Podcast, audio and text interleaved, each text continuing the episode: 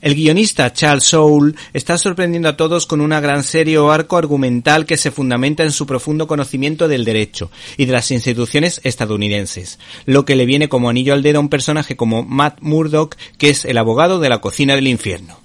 La primera entrega y obra maestra se titulaba Tribunal Supremo, después llegó Alcalde Fish y en esta ocasión le toca el turno a Daredevil Alcalde Murdock, editado por Panini y magníficamente dibujado por Mike Henderson.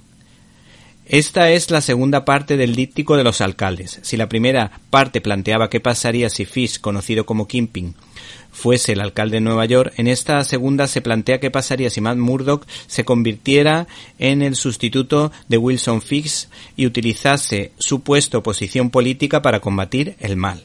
Estamos, por tanto, ante un cómic interesante, aunque no tanto como los anteriores.